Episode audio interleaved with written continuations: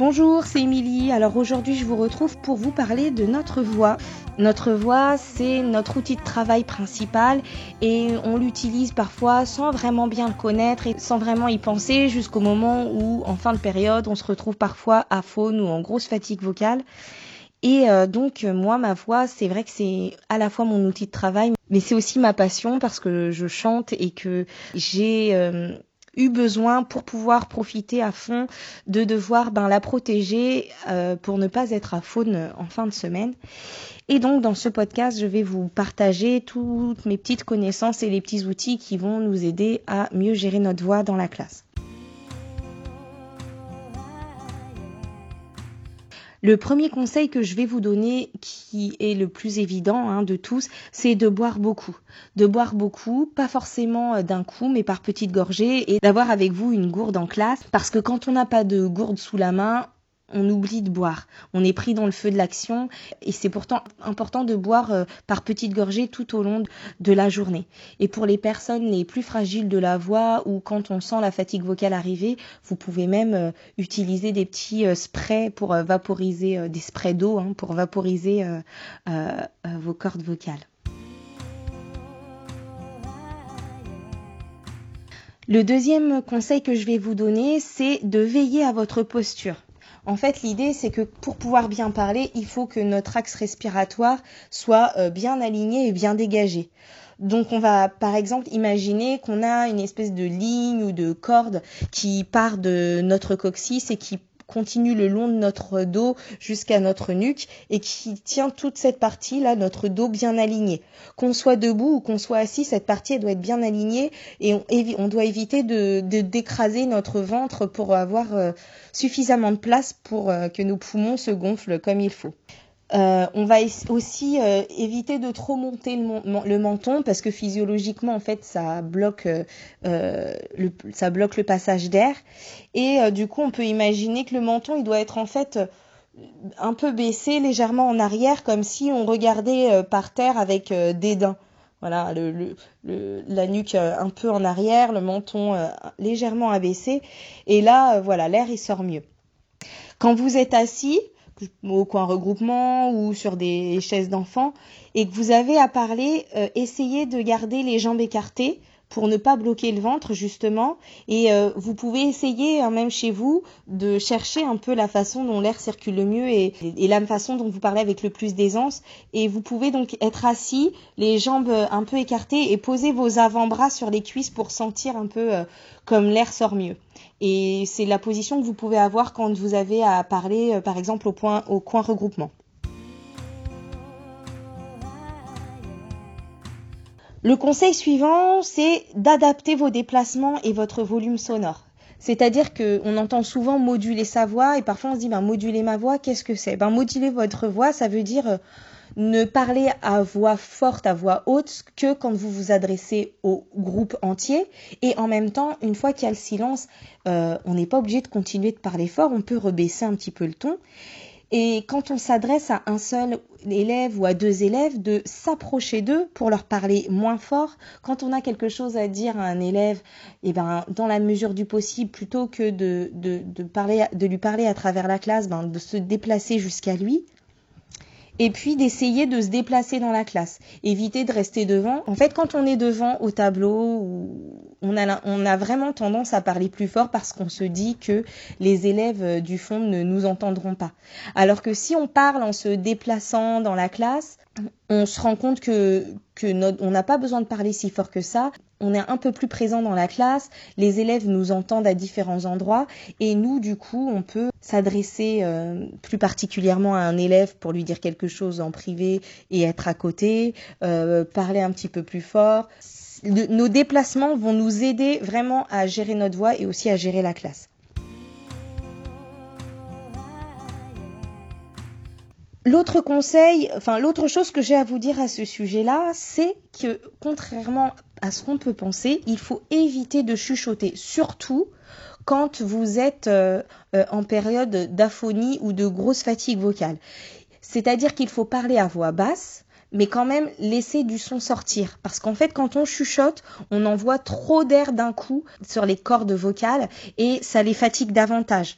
Donc quand on est déjà à faune, en fait, on fatigue encore plus nos cordes vocales en, en chuchotant. Donc il vaut mieux parler moins fort à voix basse, mais ne pas chuchoter. D'ailleurs, en fait, euh, quand on parle et quand on chante, il faut s'imaginer que pour bien gérer son souffle, en fait, il faut s'imaginer un ballon bien gonflé dont on va laisser sortir euh, juste une petite fuite d'air, comme une apnée, mais avec une petite fuite d'air. Parce qu'en fait, il faut laisser sortir juste ce qu'il faut d'air pour faire vibrer les cordes vocales, mais pas trop, parce que trop d'air d'un coup, ça les fatigue. Une autre chose aussi, c'est que ce qui fatigue la voix, et quand on, se fatigue la voix quand on a des tensions derrière la nuque. On s'en rend pas compte, mais si vous y veillez, des fois quand on parle, on sent que finalement il y a des petites tensions au niveau du cou, de la nuque, et il faut essayer pendant qu'on parle de les détendre. Donc ma prof de chant m'avait donné comme conseil euh, d'imaginer qu'on fait des petits hauts avec notre nez. Ça va donner un léger mouvement euh, de la nuque, et on peut essayer de le faire pendant qu'on parle. Là, je suis en train de le faire pendant que je vous parle, et du coup, ça réduit les tensions euh, derrière la nuque, et on fatigue moins ses cordes vocales aussi à ce moment-là. Qui est intéressant, c'est d'avoir une petite routine de réveil vocal. En fait, euh, surtout pendant les moments euh, où nous sommes fatigués, notre voix, elle met beaucoup de temps à se réveiller euh, le matin, plusieurs heures. Or, quand on arrive à 8h30 en classe, en fait, on a besoin de parler tout de suite. Donc, il faut l'échauffer, comme pour le chant. Moi, le matin, l'un des exercices le plus efficaces, c'est de faire des de faire vibrer mes lèvres sans son. Et comme je vous disais tout à l'heure, juste avec juste ce qu'il faut d'air pour faire vibrer les lèvres, en essayant de le faire de manière euh, régulière et, en, et le plus longtemps possible, on fait des... On en fait plusieurs, voilà. Et on le refait en chantonnant.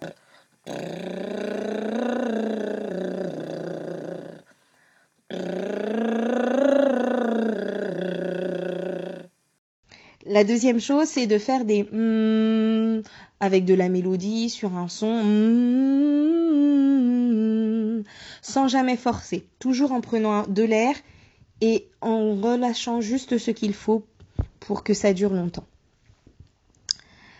Euh, un des exercices euh, très bien aussi pour euh, chauffer sa voix, c'est de faire les sirènes américaines, les sirènes de, de, de service de police ou d'ambulance.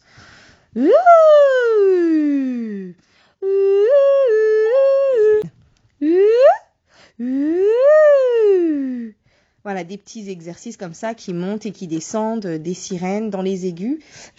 Euh, on peut aussi faire prendre une inspiration et ça détend en plus. On peut même le faire avec les élèves parfois dans la journée. On prend de l'air et on fait ah C'est mieux d'ailleurs avec des des.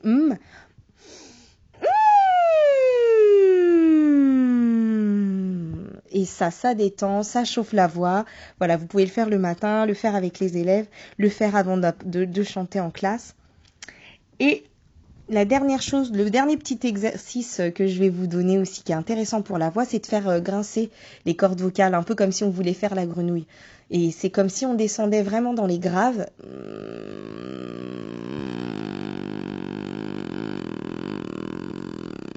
Et on peut le faire en fait même dans les transports en se disant que je dois faire grincer mes cordes vocales mais tout doucement pour que mon voisin ne m'entende pas. Et juste de les faire grincer sans se fatiguer. Euh, en fait, euh, c'est assez révélateur parce que quand on a la voix trop fatiguée, on n'y arrive pas en fait. Les cordes, elles ne, elles ne grincent plus. Et quand on arrive à ce, à ce stade, en fait, il faut ne plus parler. Essayer de parler le moins possible. Donc justement, en cas d'aphonie, donc on évite de parler, on évite les conversations au téléphone et ce qu'on peut faire c'est faire des bulles avec une paille. Ça peut aussi être un exercice de routine hein, euh, du de réveil vocal. On prend un verre d'eau avec une paille et on essaye de faire des bulles euh, en soufflant dans la paille avec un souffle doux et long et en ayant pour but de faire des bulles homogènes et constantes. Quand on est à faune, ce qui est bien aussi, c'est de pouvoir euh, euh, réhydrater ses cordes vocales avec de la vapeur d'eau. Donc soit en inhalation, soit en prenant une douche bien chaude. Vous savez, comme dans les hammams, cette vapeur-là, elle est très bonne pour les cordes vocales. Et puis euh, l'incontournable de toute façon, c'est de dormir. Quand on est fatigué, les cordes vocales trinquent, donc il faut dormir, se coucher plus tôt et, et et éviter le plus possible de se stresser, faire de la méditation, ce qu'on veut, mais être euh, moins stressé. Éviter aussi complètement euh, le café et le thé en cas d'aphonie parce que euh, la caféine et la théine sont assez chantes voilà, pour, la, pour les cordes vocales.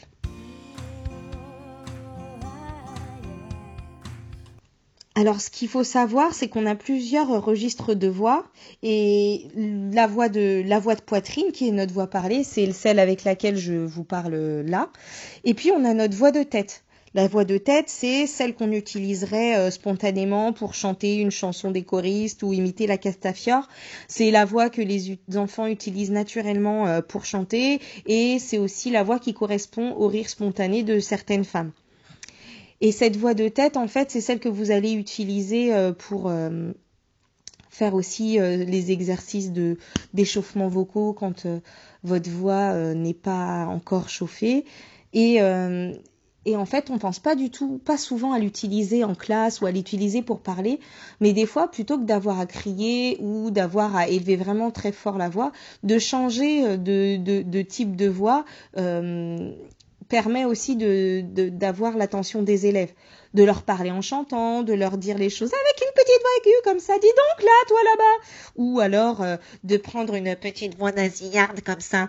Voilà, ça repose la voix, ça permet d'attirer l'attention des, élèves et ça évite parfois euh, de crier. Alors faut être à l'aise, hein, euh, faut pas avoir peur du ridicule, mais mais c'est une façon un petit peu plus sympa et douce de pouvoir attirer l'attention d'un ou de plusieurs élèves sans avoir à passer par le cri.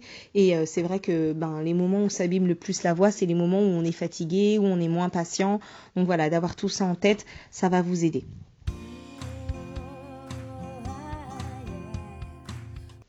Et puis l'autre chose que je vais vous dire, c'est surtout de, ne pas faire comme moi, c'est-à-dire de ne pas parler trop vite, parce que quand on parle trop vite, on a tendance à parler en apnée et à ne pas suffisamment prendre son souffle.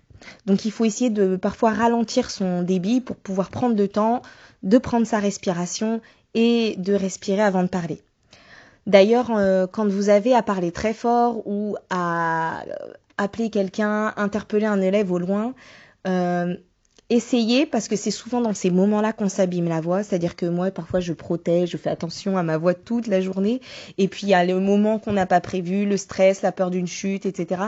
C'est à ce moment-là où l'énervement, quand on se contient, on s'est contenu toute la matinée, et que là, vraiment, c'est plus possible, on déborde parce que euh, tel élève est allé trop loin, c'est souvent dans ces moments-là, en fait, qu'on s'abîme la voix. Donc de pouvoir prendre une respiration et de repenser à ce que je vous disais tout à l'heure, c'est-à-dire à cette apnée avec juste une petite fuite d'air, c'est-à-dire qu'on n'envoie pas trop d'air, on prend une respiration et on envoie exactement ce qu'on veut d'air pour pouvoir dire ce qu'on a à dire. On va gérer davantage, on va mieux gérer euh, la puissance et l'air qu'on envoie. Entraînez-vous chez vous avec des phrases que vous pourriez dire dans la classe, prenez de l'air et essayez de voir comment ça passe, par où ça passe, de faire résonner votre voix euh, dans, dans la tête ou euh, de la faire beaucoup plus grave parce que des fois aussi de parler plus grave ça change quelque chose ou de parler plus aigu. Cherchez en fait, entraînez-vous sur euh, plusieurs façons de dire les choses. Quand vous repérez en fait dans la journée les moments où vous vous fatiguez, où vous notez les phrases sur lesquelles vous sentez que là votre voix elle a pris un coup, eh ben, entraînez-vous sur ces, phrases-là et essayez de les dire autrement. Voilà, donc euh, j'espère que ces petits conseils-là vous, vous auront aidé. En tout cas, voilà, pensez bien à votre posture, pensez bien à vous, à vous déplacer dans la classe, à vous rapprocher des élèves quand vous voulez leur parler plutôt que de les interpeller. Euh, N'utilisez pas votre voix pour, euh, euh, appeler des enfants au loin dans la cour. Euh, déplacez-vous ou ayez un sifflet. Je sais que c'est controversé, que certains sont contre, mais c'est pour protéger sa voix. Ne chuchotez pas. Évitez d'avoir des tensions derrière la nuque et surtout buvez beaucoup, régulièrement dans la journée, surtout au moment où vous savez que vous allez parler longtemps, raconter une histoire, etc. Prenez une petite gorgée d'eau avant.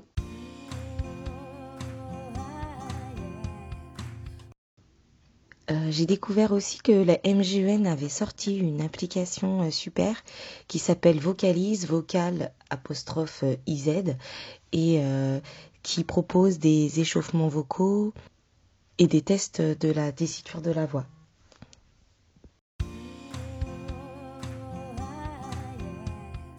J'espère que ces conseils vous auront été utiles. Euh, n'hésitez pas à me faire part de vos remarques ou à me poser des questions en laissant un commentaire sur les réseaux sociaux ou sur le site et à parler de ce podcast autour de vous. Je vous dis à bientôt pour un prochain épisode.